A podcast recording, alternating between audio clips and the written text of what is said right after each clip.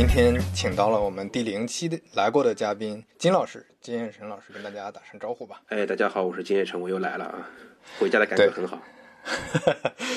对，然后因为是疫情期间嘛，所以。我们这次也是远程聊天。为什么想找金老师聊呢？是因为金老师前段时间写了一篇爆火的文章，叫《视频战争2020》。这个文章，对，呃，我在 B 站的各种财经类的 UP 主，包括看到各种文章的分析，就关于视频文章的分析，以及我听前两天听风投圈，发现他们也在参考金老师的这篇文章，一下就爆红了在圈内。所以就借着这个由头，我们来跟金老师聊一聊关于视频这方面的一些话题吧。来吧，你说吧。好，那第一个 第一个问题就是，也是我自己会特别感兴趣的一个问题，因为你在文章里提到过嘛。现在其实抖音、快手它也在冲击，而且长期看来是一定会。呃，跟那个 B 站或者爱优腾他们正面有一个接触的，或者说抢占他们的用户时间的。我这个问题是，短视频和长视频，甚至说那种精心制作的那种长视频、大制作的综艺、电影，他们的边界在哪？这个问题其实要分两个部分看。首先是短视频和长视频的边界在哪儿，其次是综艺和电影的边界在哪儿，然后可能还有第三个部分是这些东西之间，当他们互相组合在一起的时候，他们互相有什么又没又边界又在哪？我觉得我先回答第二个部分吧，就是关于综艺和电影。本身是个什么样的东西？其实前两天有有有有一些做网络综艺的朋友，正好在跟我聊天，聊起一个话题，就是说可能短视频综艺这么个东西，它能不能做出来？它会不会存在？或者它如果存在的话，会是什么样的形式？那当时候我就我就我就我就问了他们一个问题，那就我们在我们的概念当中，综艺到底是个什么东西？啊，因为我其实查了非常多的资料，啊，也看了很多书，然后但是我其实没有找到一个关于综艺到底是什么一个很标准的定义。这个关于这个词的定。一直都是非常模糊的，一般指的是可能是综合娱乐性的，然后可能以娱乐为目的的这么一种电视节目内容，对吧？那这句话说的基本上就跟没说一样。对，就就它非常模糊，然后它没有一个具体具象的表现。但是我们其实我们又看节目的时候，我们又能够非常明确的说，哎，这是综艺，这个不是，对吧？所以说我当时就就就举了一些例子，我说我们大概其如果我们打开电视电视的话，我们知道电视上什么哪些东西是综艺，哪些东西不是综艺，那我们可以非常。明确的，比如说，我们知道新闻不是综艺，对吧？新闻是一种叫做新闻的非娱乐性内容它，很严肃的，所有严肃性的内容可能都不算综艺。然后在这以外的娱乐性内容里边，比如像电视剧不是综艺，对吧？然后在电视上放的电影不是综艺，对吧？然后剩下的内容，哎，好像基本上它似乎都算综艺。所以这个定义是就是用排除法嘛？不是什么？对对对对，呃，这是综艺了，对吧？对对对，它目前目前它能采用的方法就是排除法。为什么会那么复杂呢？是因为综艺的表现形式它因为。有“综”这个词，这个字在里边，所以它其实是一种综合的。然后，然后嗯，所以对，所以所以它的这个本身的表达方式是可能未来会出现新的，随着科技和媒介的变化，它会出现新的表达形式的啊。比如说，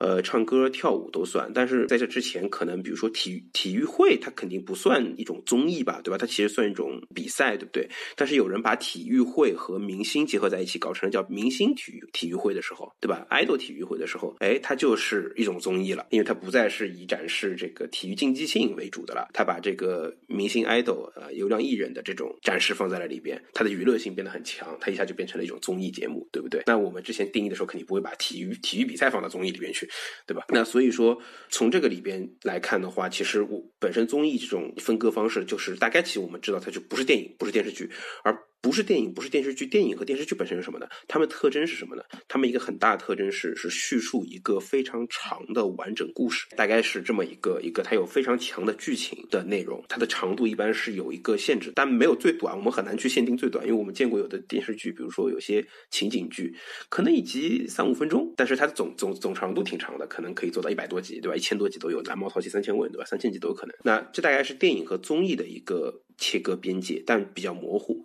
然后我们再来看看长短视频的切割边界，这个就更模糊了。我在很早，我在视频战争，我这边是二零二零嘛，其实是二零二零年写二零一九年的总结回顾，写二零二零年展望。但我其实在往之前，我其实还有两篇视频战争，一篇是二零一九啊，一篇是二零没那那个标题没写二零一八，但其实是二零一八。然后呢，呃，这两篇里边，我其实我印象里记得我应该有提过一个问问题，就是说到底什么是短视频？到底多短算短？短视频，这是一个非常荒谬的问题，因为长和短是相相对概念，对吧？我们我们没有办法说一个视频五分钟长，它比它长的就叫长视频了，比它短的就叫短视频了。这个概念其实非常的强行，因为比如说五分零一秒是不是就是长视频了呢？对吧？好像就多了一秒钟嘛。哎，可能是个一个问题啊。哎，我插一个问题，就是你写那个前两篇文章的时候，其实抖音还是只有十五秒的，对吧？就当时感觉边界好像挺清楚的。二零一八年的时候是抖音还有就十五秒，那个时候其实不叫短视频，那个时候大家管这个用的更多的词儿叫小视频。当时短视频指的是一般指的五分钟到十五分钟左右长的内容，然后那个小视频指的是可能十几秒的、三十秒以下的内容啊。特指的话一般就十五秒左右、十秒、十五秒以下的。当时的微信是六秒钟，我记得啊，微信朋友圈是六秒钟。OK，就这个东西到底该多长？这个定义其实是模糊，也是模糊的。对。然后我当时还我记得还说，我说我说这个到底多短？为什么是十五秒，不是三十或者不是十，对吧？这个事情本身本质上是大量的测试拟合出来的一个结果啊，就是各种 A/B test，对吧？啊，各种 A/B test，然后包括电影电视剧的长度也是一种 A/B test。我在二零二零这篇文章里边有举了个例子，我说，呃，我经常举这个例子嘛，我说所有院线电影的长度都是十五的倍数啊，原因是最早最早胶片电影是十五分钟一盒，对吧？但为什么又是十五的倍数？其实本质上是三方博弈的结果，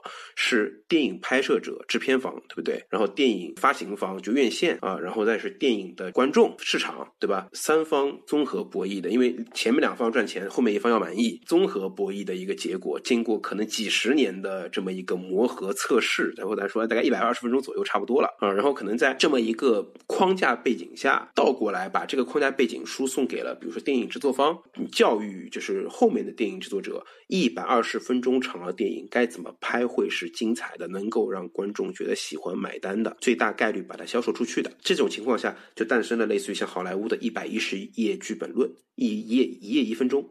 那写完就一百一十分钟嘛，然后再加加头去尾，那就是一百二十分钟。这种方法论出现了，但是你说是不是说这世界上就没有一个六十分钟电影方法呃电电影论的东西呢？完全有可能有，只是说可能六十分钟长的电影不符合观众的这个利益诉求，或者不能完全满足院线方的利益诉求。他倒是让这个拍摄的人简单了，对吧？就拍六十分钟，我少拍一半胶一半胶片，对吧？但可能另外两方的利益没有得到很好的平衡，导致说这件事情没有成没有成立。但是理论上是不是能够从生产方法上找到呢？有可能是找得到的，因为一百二十一百。二还是一百三，没有没有区别。那么我们看到说，在这个媒介革命当中，从数呃从这个我们传统胶片到数字胶片的一次变革当中，发生了一次变化，什么呢？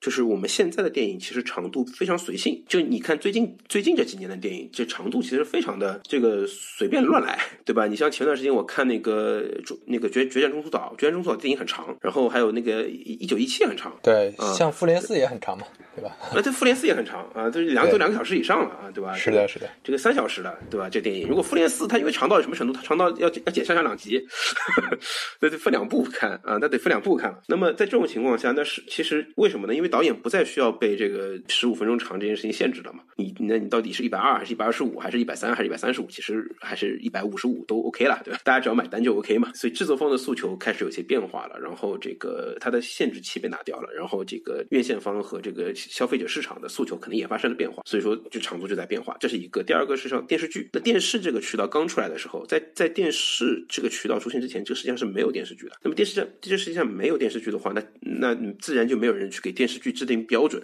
只有当有人开始做电视剧，才开始出现电视所谓电视连续剧的标准。刚开始出现电视剧到底该多长，其实也是没有人知道，也是摸索和探索出来的，对吧？也是拟合出来的。最后大家可能发现，就是说拍电视这种媒介的时候，我一集做三十到四十五分钟啊，因为早期电视也是胶片啊，所以它也是十五分钟的倍数，对吧？然后这个，然后呢？但是我可以放很多集啊！我可以，我可以在电视电视台上，我放非常非常多集啊！这种形式去去做的时候，我的这个效果可能会非常好。这是这是做电视连续剧的人早期的这么一个经验。然后呢，这个经验当当时有可能产生了一些其他有意思的经验，比如说我们一个这么一一集要一一直一直拍拍多少才是可能告一段落，收回比较比较合适呢？可能就那个时候就有人出现了所谓 season 的概念，一个季度，这是可能按照一个自然季的概念，因为这这是个自然概念嘛，season 肯定是可能是三个月。我自然季度概念，对吧？我们按照一个 season 来，那么一个季度放完了，为什么叫一季呢？因为我在电视台上放嘛，每天跟，那我放放一个季度更完，或者每周更，对吧？放放一个季度更完就 OK。所以说它的那么一个季度大概多少集，大家能算出来，然后大概这么去做，可能拟合出这么一种结果。但这件事情本质上也是拟合的结果，不是最优解，可能是一个局部最优解，不是不是一个全局最优解。所以说，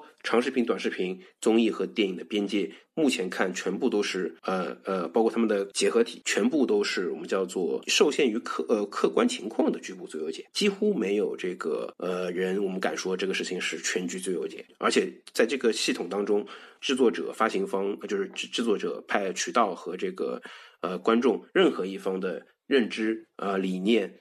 呃，环境产生的变化，可能对整个解法的就会产生一些变化。这句话可能有点复杂，我把它按人话说，就是我认为其实没有明确的边界，也就是在边界上的创新随时都有可能发生。哎，我可以这么理解吗？就是比如说现在电影、电视剧、综艺的现在的结果，其实是由多个条件、多个约束的条件决定的。但是这些约束条件它都不是绝对的，它很可能都会发生变化。然后每一个变化，每一个变化可能都会导致，就是不管是需求的变化、供给的变化，或者说。中间各种渠道的变化，可能都会影响到最后的这个时长。对，没错。我我们举个最简单的例子，比如说，呃，十五秒的。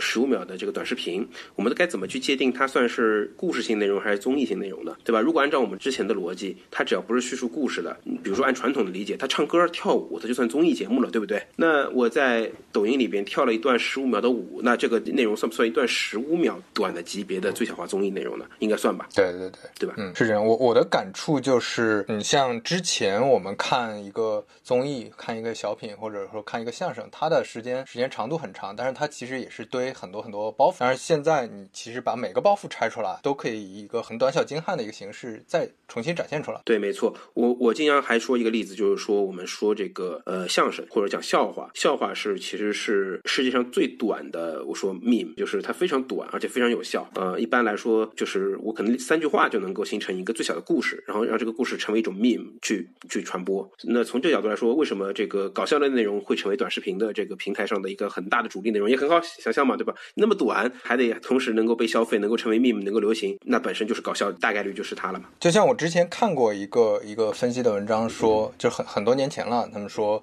为什么赵本山牛逼，倒不是因为他的每个包袱比别人爆笑多少倍，而是因为他一个小品里包袱的密度足够高嘛。那没错，其实对现在你来看的话，当时我看有一个文章分析赵本山的包袱是十七秒一个。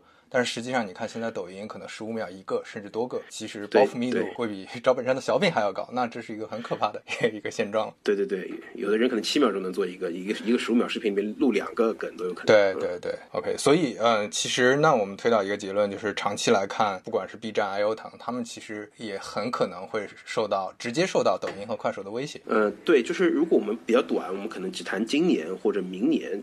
就就这么短的一个时间范围内，我们可能会很难很难去很精确的预估。但是我们把时间稍微拉长点，放到五年或者十年去看这个问题的话，那大概率的就是一定会受到冲击。OK，好的，那第一个问题我觉得我们聊的比较清楚了。那第二个问题是，第二个问题是知识类的视频，你觉得未来会有机会吗？就像我们刚才讲的，像搞笑类的，或者说歌舞类的，它比较容易在很短的时间内传播。但是知识类的，可能我们以前能想象到的一些纪录片也好，一些科普类的短片也好，可能时间都相对比较长。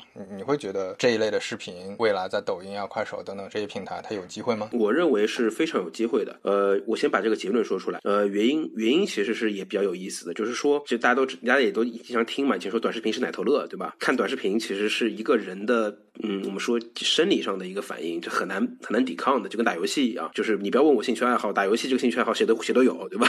啊，你只要是个正常的人类，你的生理反应，你的生理一定会被那个设计的机制，被斯金纳箱给吸引的，是不可能抵抗，很难抵抗的。这样的情况下面，奶头乐会火是很正常的一件事情。那反过来说，知识类视频会不会火？我认为也是的，因为什么呢？因为这也是一种生理现象，因为人类本身就是有。探索未知的需求，人类强烈的好奇心本来就是要探索未知的，这件事情是不可也也是也是不可阻挡的。就是每个人都会有一些我们讲打引号叫正当的爱好啊，这些正当的爱好会有大量的所谓的技巧、知识、knowledge、know how 在里边。呃，哪怕你爱打篮球，篮球也是有知识的，不会说哦靠打篮球你就是一种简单的身体条件反射，对吧？那具体的战术啊、打法啊、技巧啊，它也是有产生知识的。因为所谓 knowledge 就是过去人类通过自己的经验 experience，然后再加上一些逻辑的分析的方法，然后总结出来的一些可以被嗯反复使用的 know how 嘛，对不对？那这些东西被我我们被大家往往认理解为知一种知识，还有一种知识可能是呃基于过去去的这个朴素的观察，然后抽象出来的一些科学定理，这些总东西也被也被称为 knowledge，被称为知识。但总的来说，这些知识我们人类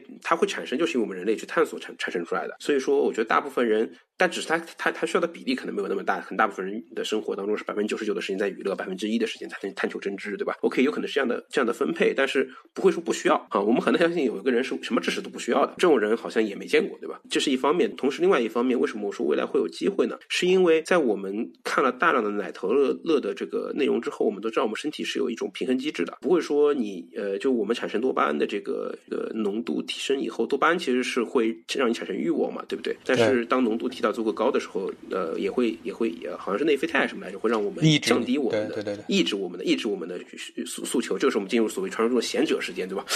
然后 然后然后你就会啊，我在干什么？就是无聊，对吧？呃，真无聊啊！有没有试过在贤者时间读书？效果特别好，啊，效果特别好。OK，好的，呃，对对，类似道理吧。然后当然这个是比较形而上或抽象的去想象这个问题。我们还可以再看一看，比如说呃，全世界目前最大的短视频平台其实还是 YouTube。那是的，我们来看 YouTube 的话。其实 YouTube 啊，当然它的收入也也没有很高了。YouTube 现在才一百五十亿美金左右，其实已经快被 TikTok 呃被被抖音追上了。然后那个，那你们看 YouTube 的话，其实。它的主要的内容的平均时长大概停留在十五分钟左右，这个这个是这个是大家常规的概呃认知概念嘛，对吧？就是内容大概 YouTube 内容大概十五分钟左右是它最多的内容。那十五分钟内容里边，你你想你要把一个信息支撑到十五分钟，你肯定不能全是在跳舞吧？五看五分钟跳舞都有点都有点累了，对吧？所以说你你你你肯定要提供所谓的信息量，这是一部分。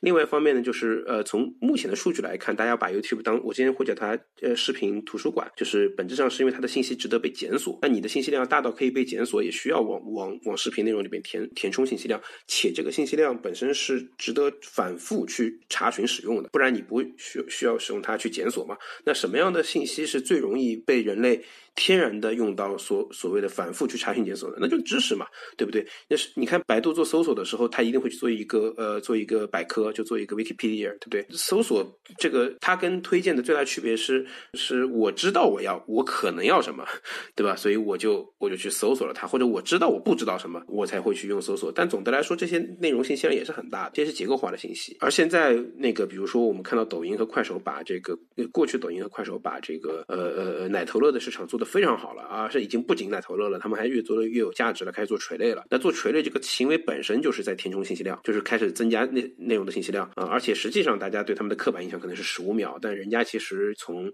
二零一八年就开始有呃有三十秒视频，然后二零一九年有了这个。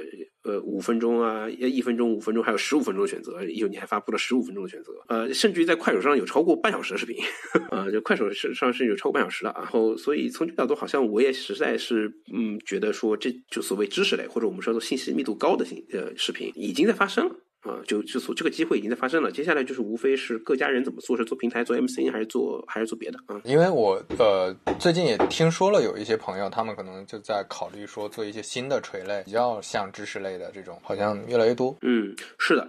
呃，这里边我我我我推荐两个人呗，一个是你很熟的张小胖，对不对？半佛仙人，然后还有一个就是回形针，回形针也也是很棒的一个团队。我我当时举这两个人的例子，因为这两个人是这一个类型里边的一种流派代表吧，我把他们我把他们归在一起，尽管他们可能自己都不这么觉得，我管这一类叫做解构类视频啊，这个词儿有点有点虚虚虎，对吧？呃，大概其次就是说把一个结结构给解开、拆解开，然后拆解开干嘛呢？拆解开让别人容易理解啊，就是就是解这叫解构嘛。他们两个的思路不太一样，回形针是比较中立客观的、理中客的去解构一个东西啊，理中客的去解构一个东西，不带立场的。而且他们解构的东西呢是非常宽泛的，它可以解构很抽象的东西，比如解，比如解构为什么口罩买不到这样一个问题啊，不仅仅解构口罩，对吧？它可以解构一个很比较抽象的东西或者具象的问题都可以解构。然后呢，半佛的思路也又会不一样一些，因为他是做滴滴背景出身吧，呃，不是滴滴司机啊，就是做那个背景调查出身，所以说他的这个擅长的领域还是说这个反诈骗，对吧？然后反套路啊，所以他的解构方式是我说叫负面结构啊，或者我们叫做用正面的方法去呃解构负面信息，把这个套路啊、骗局啊。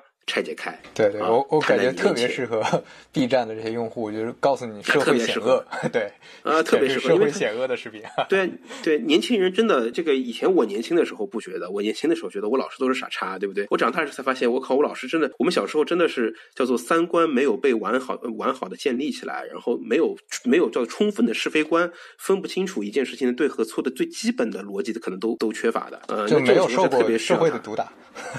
呃，没没有社会，何止是毒打，就是对责任两个字都是没有认知的。啊，是的，啊，就是就你踏上社会第一件事情，开始自己付要要付房租、要付饭钱的时候，这是第一次知道哦，原来人是这样活下来的啊。之前听说过，对吧？就听听过父母说过无数次，但第一第一次鸡巴掏钱的时候，哦，人人类是需要这样活下来的，有了有了实感，你知道吗？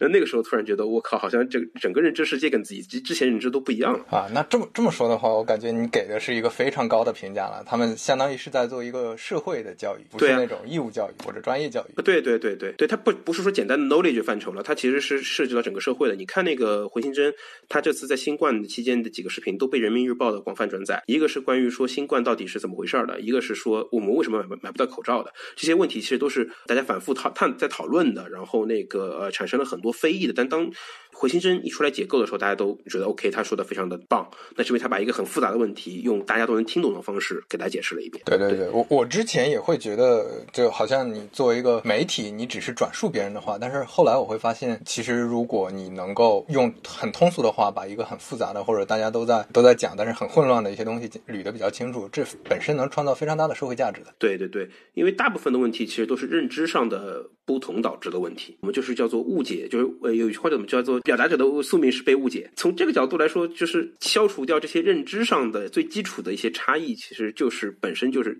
把信息量拉平，就是你解决掉很多误解了。好，那我们到呃，就顺着这个问题进到下一个问题。作为一个 KOL 或者作为一个这种自媒体也好，一个一个重要的一个网红也好吧，就他到底需要的是表达能力强，还是需要专业能力强？其实刚才我们已经提到一个因素了，就是他表达能力肯定也是非常重要的一块儿。但是可能我们会面临一个问题是，如果说他只是存在一个表达能力，他们不存在比较好的专业能力，这中间该怎么平衡？比如说前段时间出现的。比较严重的一个洗稿的 B 站最头部的财经 UP 主巫师财经，像他的这个案例，可能也体现了一部分我我问的这个问题啊，这方面你怎么觉得呢？好，我我先把巫师财经的问题先讲一讲。我觉得巫师财经的这个问题其实还不能完全算你这个问题，虽然你刚刚说的对啊，有一部分在里边，但他的问题其实是呃，更多是洗稿，我我对吧？对对，我从我后来看了一下他的材料，从他这个洗的稿子和他发的稿子的对比度来看啊，他是既没有足够的专业能力，表达能力也不见得强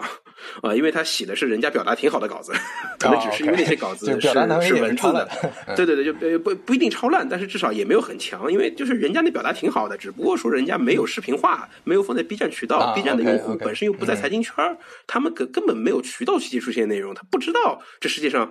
对吧？还有这样的人，巫师的最主要工作，我觉得他的核心能力是什么？是买手能力啊、就是他其实是个好编辑。他如果不不采用这种比较恶劣的方式啊、他其实是一个非常优秀的编辑。就是他懂得用户的需求，他知道该呃提供什么样的内容。对他非常了解，首先用户的像你说的用户的需求，然后用用户需要什么，喜欢什么，什么能火，这是他一个一方面很强能力。他同时还知道谁说的好，谁说的对，我该去抄谁的，我该去洗谁的，对不对？我不是你你你看到你看到对吧 你看到我和刘飞老师，呃，也他就都都都可以洗。那你要看到一个一个一个一个什么十八线的那个，他他知道哎这个不能洗，这个人在瞎说，对吧？这个是不能洗。OK OK，呃，他他对他对这个是还是还是有一个很强的鉴别能力的，所以从这个角度来说呢，我我我觉得他的专业能力可能就仅停留在鉴别能力上啊，他说他能够很专业的去鉴别说谁的能力是专业的，谁输出东西是专业的，但他的创作能力是不专业的啊，他的或者他自己本身知识储备量不强，他的表达能力可能也没有很强，因为如果很强的话，他有那么多知识储备，也不需要去洗了嘛，对不对？然后所以说总的来说，巫师的核心问题是他把自己定位错误。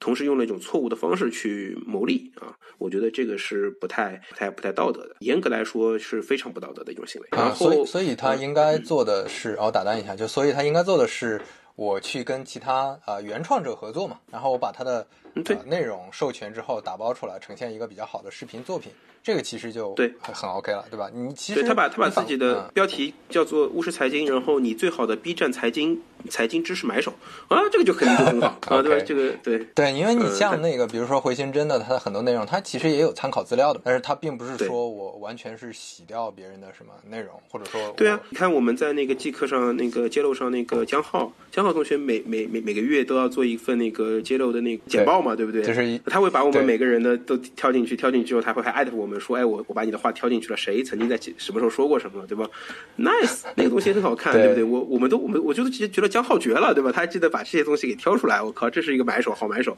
他还知道尊重内容创作者，对吧？没有任何问题。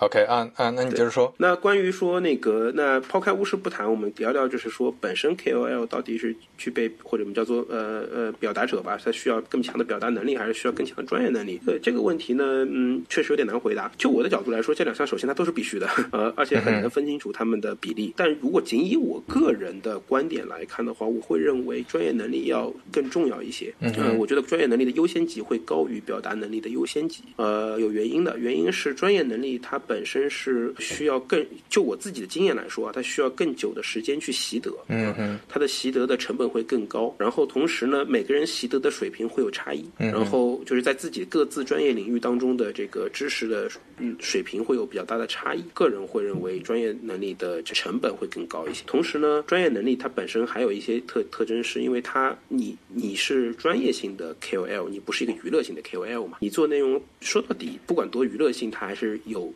严肃性在里边的。在这样的情况下呢，你需要为你输出的内容去负责的，你不能乱说，你不能瞎说，你知道就是知道，你不知道就是不知道，你不知道。到底是不是你就得告诉别人你不知道？比如说我我在披露一些数据的时候，我会明确的告诉大家，这些数据是我未经过可靠的途径获取的。那这些数据可能不能够百分之一百采信，这是一个非常强烈的信号，告诉大家就是说我要为这个数据的准确性、专业性负责。本身就这种就是可能就是一种专业能力的体现啊。我认为说这种就是如果你在专业性上出了问题，那么你最后导致的这个信息传递出去之后出现出现的这个结果可能是非常麻烦的，可能是非常嗯坏的。所以说，我觉得专业性一个是成本更高，一个是本身造成的结果可能会是更严重。所以说，我觉得 OK，专业能力可能在我我个人看来是优先级更高一些。呃，表达能力当然也非常重要，因为你作为一个表达者，对吧？意见所谓意见领袖表达者也好，你你你你没有表达能力，谁听你的，对吧？那比如说我靠，你这人说话大家都不要听，那说了也白说。所以说，表达能力肯定也是要至少达到一个及格线以上，你能够清晰的表达一个事情。当然，如果你能做得更好，呃，比如说是言简意赅的，或者是不像我这么啰嗦，对吧？言简意赅的，或者是说像那个做的很好的，比如回形针或者小小胖，可以幽默诙谐，或者是呃。理性客观的，再比如说，我之前很喜欢那个 B 站上一个影评 UP 主叫木鱼水星，他总是能够非常温柔且理性客观的给你传递信息，对吧？那这个就是可能里面还有一些个人天赋在里边，他的声线呐、他的表达语音、语调、语气的训练呢，对吧？他可能经过演讲训练啊，这些可能这些专业性技巧也是可以后天习得的。呃，他的习得性成本可能会比专业性能力要低一些，啊、稍稍微略低一些的，这就是表达能力的训练。然后可能最后包呃包括当然写作也是种表达表达的训练嘛，可能最后可以结合在一起，就是一个非常好的内容。但是呃，然后展开说一下，就我目前自己个人的写作也好，工作也好的经验来说，我看到的是，如果一个人的呃，大部分的作者吧，他的这个专业性的能力是有边界的，他不可能同时满足这个叫做写的很好，又同时满足写的很多，又同时满足写的很快，这三个当中是没有交集的，不可能三角啊，是没有交集的，啊，不可能三角。我我还没见过这个，连连连连我的好基友叛乱都做不到啊！他是写的比我多，嗯写的比我快，也写的比我好，但是他做不到三个都做的很好，就是他的总频率还是偏低的？。对对对对，是的，啊，他没有特别快，他只是做的比我快而已，对吧？毕竟我是啊一个季跟年更啊年更 up，对吧？他只是写的比我快而已，但总体速度也没有非常快，而且他后面也培养了自己的团队来填补这个。频度上的呃问题，从这点来说，如果如果大家看到了写的特别快，写的特别好，然后又写的这个特别专业的表达者的时候，大家可以注意一下嗯他他是不是洗稿的。对对对，还是有风险的。要要么就是团队运作，要么你如果是一个人的话，这真的不是特别可能。对，对，根据我的经验就。我还真没见过啊，就是可能也可能是我见识浅薄啊，也可能是我见识浅薄，但我的经验确实是告诉我说很难遇到。我会第一反应看一看是不是有写稿可能，先查一下这些资料，资料有没有这个这个稿件有没有原始出处。对，而且你从另一个维度来说，一个人刚才就像你说的嘛，他的边界有限，因为他。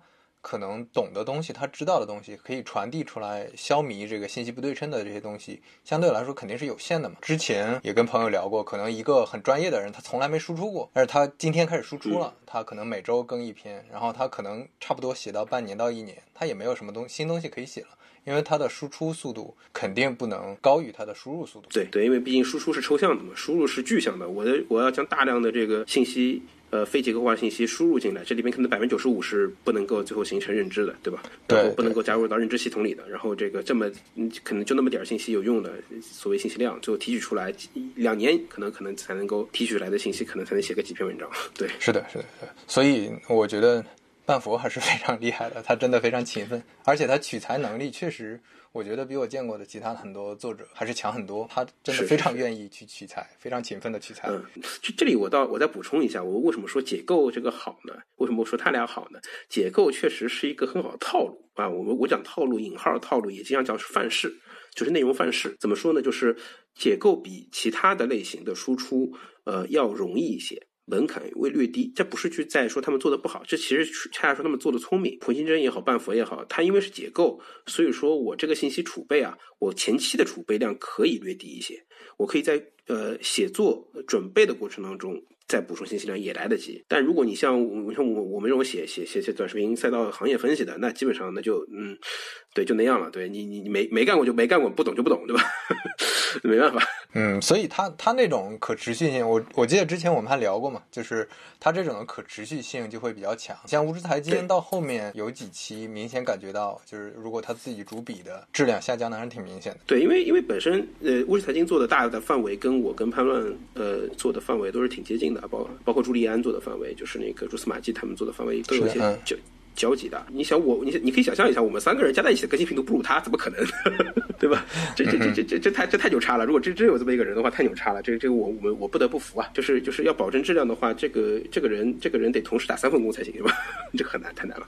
这个问题我们就先聊到这儿，我们再再聊一下下一个问题啊，跟刚才的不太一样吧？这个问题是字节跳动它对腾讯的威胁到底有多大？这个事儿的呃，这个问题的来源是我有一些做游戏的朋友，当然他们的上游爸爸现在肯定大部分都是腾讯了嘛，他们会特别担心一件事儿，就是我如果拿了腾腾讯的投资，或者说我跟腾讯走的太近的话，未来哎，如果字节跳动整个盘子起来了，他们会比较尴尬，对他们会特别担心这件事儿。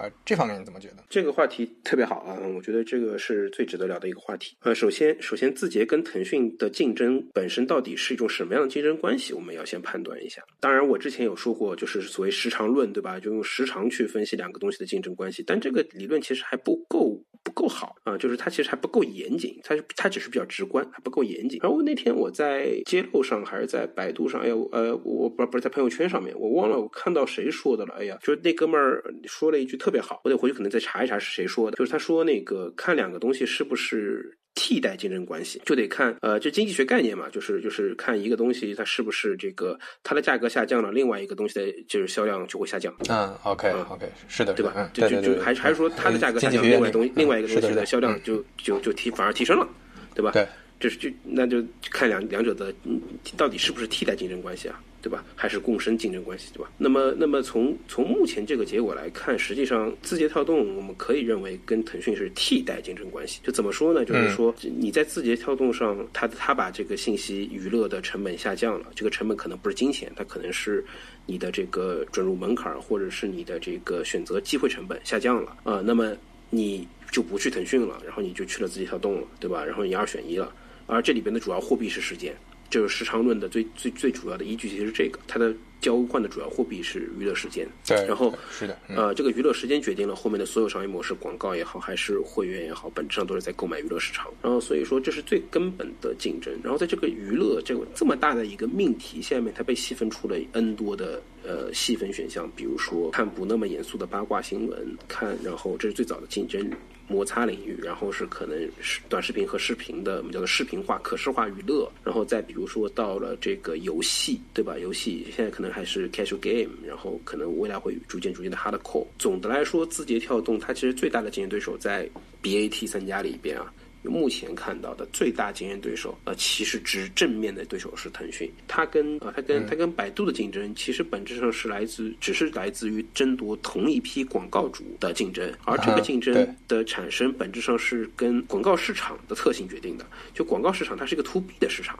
这个 to B 的市场呢，它的这个增速不是特别快，因为中国互联网广告市场它增速不是一个每年每年百分之三十、每年百分之四十的增长的增长的市场，它可能是一个 year of year 可能才百分之十不到的市场，而且而且可能这两年经济一波动，它可能会有甚至会下降啊，会下降的一个市场。在这样的一个市场里面，我们可以默认，就是你要拿到一个比较高速增长份额，你只能跟人玩零和游戏，对吧？你只能你只能跟人玩零和博弈，抢别人的蛋糕，所以你只能抢别人蛋糕。所以本质上，字节跳动跟百度的竞冲突来自于抢蛋糕，而不是说我抢走你的业务啊。字节跳动本身不抢百度的多少业务啊，这在在在在此之前，它不抢百度多少业务。嗯嗯。呃，百度的业务不是与字节跳动抢走的，百度的业务是移动端用户不不那么需要搜索。对，是需求场景直接被替代掉了嘛？对。对对对对，就是需求场景被接被直接替代掉，而不是说字节跳动出来抢你份额，那是因为用户更不不不不像不再像 PC 时代那么需要搜索了。是的，是的。对对对，本本身不搜索导致的，呃，不是说字节跳动出来了我不搜索了，而是因为不搜索大家才用字节跳动。对对，就是字节跳动没有没有今日头条，可能大家也不搜索了。对，有各种其他的方法。对，这样的情况下面，我觉得说字节跳动最正面的对手是腾讯，不是百度。呃，当然它现在业务有搜索业务了，这可能就有了一些其他。正面的竞争，但本质上是是是正面的对手，其实一直是腾讯。然后那个字节跳动它本身的它最大的 target 也一直是 Facebook，大家应该也听过，就是潘总谈过很多次了，就是字节跳动其实特别像 Facebook，它不仅像，它的目标也是，包括它 CEO 都像，对吧？然后这么两家类似的公司，它在美国竞争对手也是 Facebook。然而大家其实所有的人都应该知道。呃，这个应该是 Yuri DST 的 Yuri，在很早以前，因为他他他是他是 Facebook 投资人嘛，他曾经跟跟他投的一些国内创业者很明确的表达了说，呃，如果你要拿腾讯的钱，因为他投的项目，他说如果你要拿腾讯的钱，那你要明白一件事情，你将会与 Facebook 为敌。嗯嗯。啊，这是尤里的一个观点，他认为他一直认为腾讯和 Facebook 是竞争的。尽管腾讯也不也不怎么做出海市场，呃，但他他当时会认为 Tencent 和 Facebook 竞争关系，那必有一战。对啊，没想到代表中国出战的最后不是 Tencent 啊，最后是字节跳动。是啊，这个这个略有些意外，但本质上没区别，因为字节跳动的对先打腾讯，再出海打打 Facebook。所以说，这先说他们的竞争关系，然后我们再来聊一聊。既然明白了他们是直接竞争关系，那么他们之间就不是说普通的摩擦了，而是生死战。这也就是为什么字节跳动。可以拿微博的钱，也绝对不会拿腾讯的钱啊！字节跳动当年拿投资是拿过微博的钱的，可没，可是从此从从始至终没有拿过腾讯的钱。所以在那个时候，他已经想的比较清楚了，对吧？就是我是在抢腾讯的流量了。我跟腾讯之间是生死大战，啊啊，就有你没我。在这个基础下，那我们来看一看目前实际情况，字节跳动对腾讯的威胁到底有多大？中我们都知道，中国最大的流量池来自于腾讯，这个流量池是 DAU 乘以。啊，用户时长来自于腾讯、微信嘛，微信为主嘛，对，微信、微信、微微微信，然后再加上它的矩阵嘛，包括腾讯视频，对吧？然后腾讯的各种游戏，对吧？啪加一块儿，这中国最大的，包括 QQ，对吧？中国最大的流量池，第二大流量池是谁？目前已经是字节跳动了啊。但如果我们把腾讯系投资的像什么快手都不算进去了啊，大家算进去的话，其实那个是差距可能有点大，对吧？但是如果如果如果不算进去，那那那那那字节离开腾讯的腾讯本体的这个差距可能也没有那么大了。我可以直接说数据，对吧？你你，抖音的话，目前国内的 DAU 大概四亿多，呃，这个春节可能要到四点五亿了，对，这是一个可以想象的数字。然后，但春节以后可能又回到四亿了，没币，对吧？不管，但四亿肯定是一个保底数。然后 TikTok 在去年的十二月份已经达到两亿了，但现在肯定肯定超过这数了。OK，也就保守估计，整个抖音加 TikTok 矩阵在全球有六亿用户，不会小于这个数字。抖音和 TikTok 平均使用时长一天是多久呢？嗯，maybe 差不多在六十分钟到七十分钟之间，抖音可能要再多一些。抖音将近快八十分钟，这个数字其实已经非常离谱了啊，已经非常离谱了，因为很大了这数字啊，因为我们都知道微信一直没有超过七十分钟嘛，那也就是说，也就是说，这是一款仅次于微信的产品了，在流量、流量总流量体量上，呃，因为也有人曾经朋友跟我说啊，支付宝也有很大的 DAU，支付宝有六亿 DAU，我说是，对对，但是在现实上就几几秒嘛，对吧？那对，是因为你们做的足够好，所以才几秒嘛，对不对？对我刚才还想说，因为当年支付宝跟微信正面竞争的时候，大家都在聊这个话题嘛，就觉得支付宝每天十分。分钟已经不得了了，但是没想到现在会出来第二个超级 APP，能变成这样。嗯，对对对，所以说在这个基础下，这个这个威胁程度，我觉得已经非常大了，因为你相当于这个已经进入这个修昔底德陷阱了。呃，老大呃已经看到老二了，就不像之前是我还没看到老二，或者老二离我很远，对吧？那就老二可能跟老三更像，对吧？现在是老老二跟我更像啊，对不对？那我已经明确的，我们俩我不干你就是不行了，这已经是按照国际政治就是修昔底德陷阱了，就必须打了。啊，不打不行的一个状态了，然后，然后就是你死我亡的，哪怕之前我们俩不是正面竞争对手，我们都得打吧，啊，这么一种关系。所以说，在这个情况下面，我我们可以去理解腾讯或有原因或无原因呃做的一些行为，比如说什么把 Luck 的这么小一一一 DAU 的这么一个 To B 产品的链接都给封了。啊，嗯就我完全理解这种行为的动机啊，我只是不太支持这种行为的做法。对我觉得这个动机没有什么问题，如果把我放在那个老板的位置，我可能也会这么干，对吧？但是我知道我这个做法可能不太道德。对，跟 当年封淘宝一样的嘛。在淘宝这个封封杀一直有两种说法，一种说是呃微信封淘宝，一种说法是淘宝先封的微信啊、就是淘宝先不让微信转自己啊。觉得确实那个淘宝如果在微信里对淘宝的威胁还是还是挺大的，更大一些吧？感这这就是这就是另外一个原因，就是大家都会觉得说淘宝放在微信里边本身对淘宝是更坏的一个选择，就就包括说呃，我们今天其实嗯呃这个话题我们可以展开聊聊，毕竟第五个问题对吧？我我那位对吧？就是说为什么所有的电商平台都不愿意被管道化？因为本质上本本根本原因是谁在接触消费者？这句话怎么说呢？对这话有说的有点复杂了。简单说就是，你想，如果我通过微信买东西，微信可以买东西这个认知就被植入在消费者脑袋当中了，对吧？消所以消费者下一次买东西的时候会先打开微信嘛，它的路径是微信到 any 购物 APP。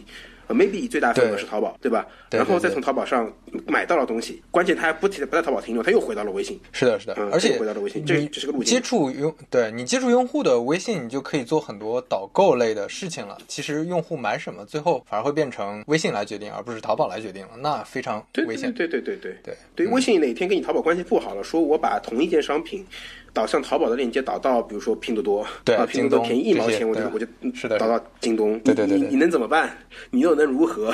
对不对？是的呃那我的小我的小命捏在你手里了，这是我的半条命啊，对吧？我手里是货，然后人货场里边人在你手里，我靠，你挟天子以令诸侯啊，这怎么行？对吧？用户是上帝，你挟上帝以令诸侯，这个比挟天子还过分。呃，这个是我跟你拼命的对。拼多多跟腾讯的关系是什么呢？是说，呃，我是你亲，我是你投资的干儿子，你不会至不至于来直接害我吧，对吧？啊，至少你还靠我打打打阿里系呢，对不对？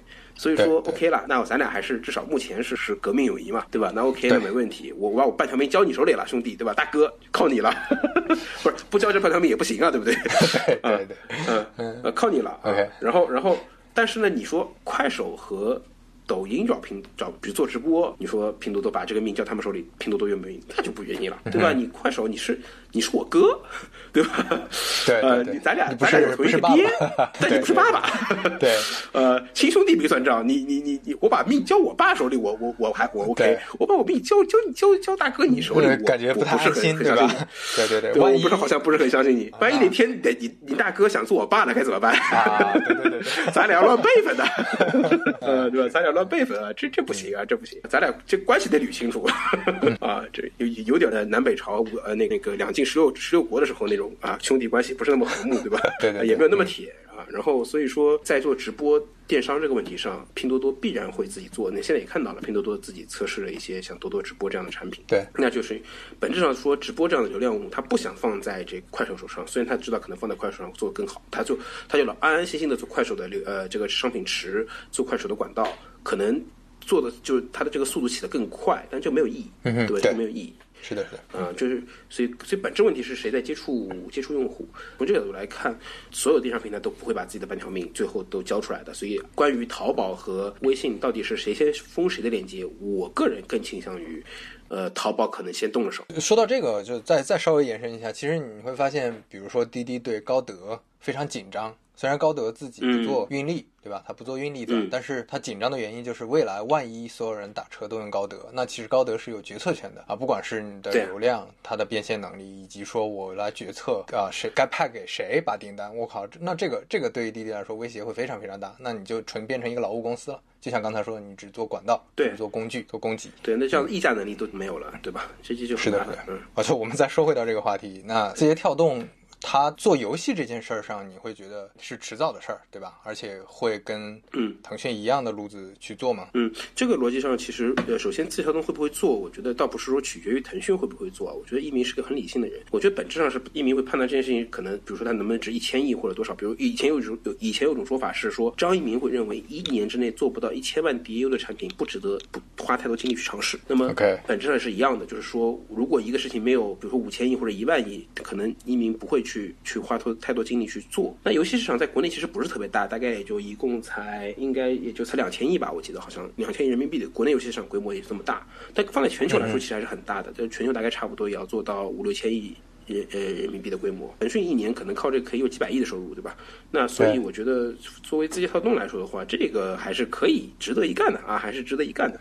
而且从游戏从那个娱乐业务版图上，这是一个又是一个必不可可缺的一个环节。只是说，呃，好像做游戏的方法论跟这个或者说做游戏的这这个核心能力，好像跟字节之前的一些核心能力好像八竿子打不着啊，八竿子打不着。对对对呃，所以大家会觉得有点奇怪。当我们反过来想想嘛，当年腾讯做游戏的时候，腾讯的核心能力跟做游戏又到底八竿子打着哪一杆了呢？对不对？对你你一个做社交的公司，对吧？然后我一特别经典那个呃，B 站上那个芒果冰当时讲那个中国网游史的时候讲得特别好，说那个小马哥带着所有的高管怕去到上海，当时到到盛大。拜访陈天桥，跪求呃 这个这个陈天桥这个 传授这个如何做游戏的经验，对吧？然后这个好像拜访了多少次，三次还是多少次，陈天桥才肯见，这样好像说还是说就给他简简单的说一说怎么样的啊，说的还挺戏剧化的，对就可以需要时间吧？对，需他刚开始做的时候，游戏质量也对吧？然后大家的争议也。非常大。对，但是后面慢慢的，那也也现在大家认识腾讯，反而觉得就是一个游戏公司了。其实这个可能对确实需要时间。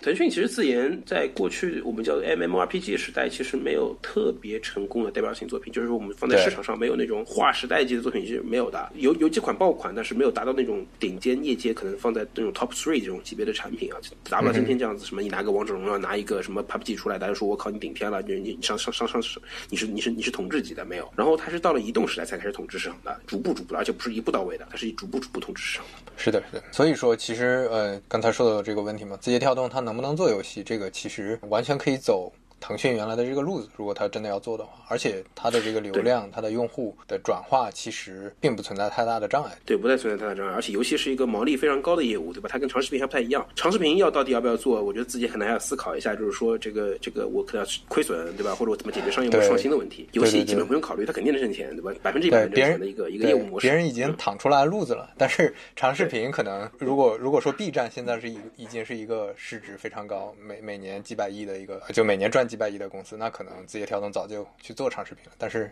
这个路子还需要自己探索，那就会比较谨慎吧。对，会相对谨慎一些。但是反正呃，从我上次写完《二视频人生二零二零》到现在，我想想也差不多过了有有两个月，差不多一个月一个月两个月吧的时间。我目前观测下来，这个原本我的一个。当然，这个判断我现在没有改啊，就是说这个囧妈这个事件是一个偶然性事件啊，就是还是是一个非常偶然的事件。但是我看字节布局这个长视频，也未必不可能发生在今年或者明年明年初啊、有可能也会发生这个事情，因为毕竟这个各家长视频。呃，今年和明年的状态都会比较虚弱，都会比较虚弱。嗯，我们再回到最开始这个问题，那你觉得，嗯坦白来说，字节跳动对腾讯的威胁到底有多大？如果说他们真的全面开战了，就你如果押宝的话，会会怎么押呢？押宝这个话题很得罪人的，呃，要看我什么身份了。如果我是作为股票投资者，假如我现在有机会同时买进现在的腾讯，今天的呃市值是多少？我看一眼啊，三百九十五块八，那么它的市值就应该是呃三万多亿港币，然后那个是多少美金来着？应该四千八百亿美元。啊，四千八百六十四亿美元，后这是目前腾讯的市值，大概五千亿美元不到，对吧？字节跳动上一轮的这个老股价格应该是九百三十亿、九百五十亿，我忘了美金。差不多呢，可能整体市值在一千亿美金左右，就是现在的字节跳动啊、呃。如果仅以这两家公司目前的市值来说，你要问我，我现在手上有笔钱，可能还挺大，对吧？不小于一百万人民币，我会买买谁？我应该判断我买字节跳动大概率大一些。嗯啊，就就啊，对你目前的市值而言的话，我会我会我会我会押宝字节跳动，因为那那那明显字节跳动那我觉得的这个大赚股票的概率更就更大吧，对吧？对对对对对，它增长空间肯定是更大的嘛。呃，就是对但是作为股票投资者多啊。对，我觉得中间还是存在挺大的不确定性。你像，首先微信这个底底盘儿，对吧？现在也也没没法动。那没法动。这对这这个这个流量，首先它是稳的，然后字节跳动的流量还在飞涨。那他们谁的转化能力强，谁的对吧？业商业模式更谁的后面呃，从商业模式开发上来说的话，想象力肯定是微信更大了，对吧？对但是从目前的商业转化效率来说，确实是抖音要强很我就想说。对我就想说这一点，就是想象力可能是比较强，但是它转化起来，呃，微信比较节制嘛，所以它的商业模式的这些转化上就做的比较比较少，然后转化的效率也比较低。但是字节跳动这这块儿可能就会比较狠，它有了流量，它会想想各种办法，会做很多创新，所以这中间存在比较大的不确定性。呃，对这些方面，同时还有一方面就是说，抖音本身这个业务未来有没有可能在社交这个呃维度上再有所有有什么突破对吧侵占，对。有没有可能就是在这个维度上再对对对小黑手再摸两把？这个也不好说，也不好说。对嗯，我我对我觉得呃可能性虽然小，确实还是有的呀。因为你像快手对吧？快手这种社交属性更强的，它在一些地方就很多年前大家就提这个事儿了嘛，它的有社区属性、有社交属性，有很很多同城的属性，它其实是在一一很很小的范围里啊侵占微信的这个地盘了。对对对，我我最近那篇文章写那个呃直播那篇文章，对吧？我我当时我就确实我真的有这种感受，我说腾讯运气真的非常好，当年做 QQ，然后这个再做第二款这个移动互联网时代的这个社交产品，那理论上这个交接棒挺难交的，这是一个这是一个就是叫做我们叫做呃有点类似于传皇位的这种这种这种交接，然后是的哎钦定，传到 对传传到了这个微信手里。然后你说你说现在目前最有可能拿到这个位置的，好像就快手可能是一个，而而这个又又莫名其妙的这个懵懵懂懂的，然后这个又又真的那会儿腾讯都不懂短视频的，他们也没有那么认真去投快手的时候，就是投了，可能作作为财务性投资去投的，然后结果就拿下来了，然后这个可能现在倒过来看，可能这是最有可能威胁自己的一个业务，然后居然在自己手里，天哪！对对对，每一步都还特别好。对对对，呃，对，就我这个我觉得科技向上的力量啊，这个如果我们稍微迷信一点说，科技向上的力量，恶有恶报，善有善报。对对对对对对对对对，人人多做好事儿，这个呃，Pony 每年向社会捐赠那么多钱，这个人多做好事儿，这个这看来是有个是有善报的，是有善报的。对对对，我看当看当年那个微信刚出来的时候，那个阶段真的是运气特别好，就那些有竞争力的对手，因为各种原因，反正就是没有没有上牌桌吧，最后对对对，就这样。就我们我们肯定我们肯定不能把所有的，但张小龙太太优秀了，团队非常出色，对吧？然后然后呃这肯定都是原因，但是我们不能把所有的东西都归咎为运气，但是我们必须得说，他确实运气也非常好。想象一下，如果当时快手没有被腾讯投资，而是被别的什么公司投资了，然后抖音又在疯涨，是吧？今今天的情况可能是不可开交。因为因为之前吧啊，苏华在今日头条还做过做过技术顾问，对吧？他们之对对对前关系还挺好的。张一鸣对，万一快手跟跟跟抖音合作了呢？这个这个合并了呢？那这个可能真的不可想象了。这个这个，但是听起来好像很有趣。的样子。呃听起来好像这个我可以写一个类似于高保奇人的东西，对吧？平行世界。对对对对，可以写一个同人文。啊，写个同时对对今天基本上问题都聊到了，也有比较好的解答了。那时间有限，我们就先到这儿。非常感谢 OK OK，丁老师。好，谢谢刘飞，嗯，等待下一次三五环的邀请。好，嗯，那先这样，嗯，谢谢大家，好，先这样，拜拜。嗯，啊，拜拜。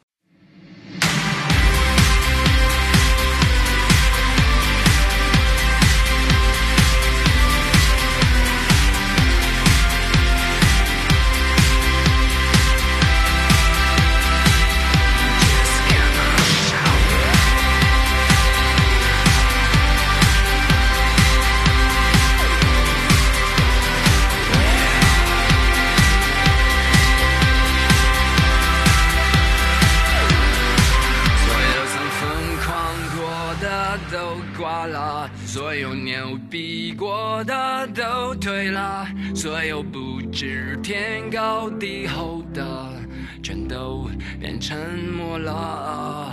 你拥有的一切都过期了，你热爱的一切都旧了，所有你曾经嘲笑过的。你变成他们了。哦，时光不再，也不是我们的世界，